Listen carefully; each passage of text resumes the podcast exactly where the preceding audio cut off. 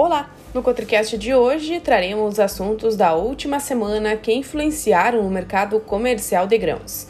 Os números trazidos pelo Departamento de Agricultura dos Estados Unidos na última sexta-feira, dia 30, com estoques trimestrais de soja bem acima das expectativas do mercado e milho abaixo do esperado, fizeram a soja ter perdas consideráveis na última sessão.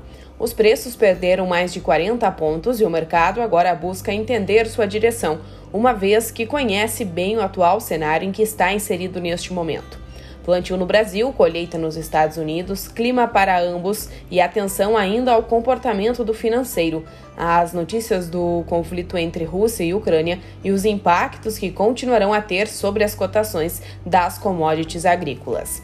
O dólar promete volatilidade após resultado das urnas levarem a decisão presidencial para o segundo turno. Presidente Bolsonaro e Lula voltarão à disputa em 30 de outubro. A semana começou mais lenta com o feriado de Golden Week na China, que vai até o dia 10 de outubro, deixando o mercado ainda mais lateralizado. E assim finalizamos mais um Cotricast. Em breve voltaremos com mais informações.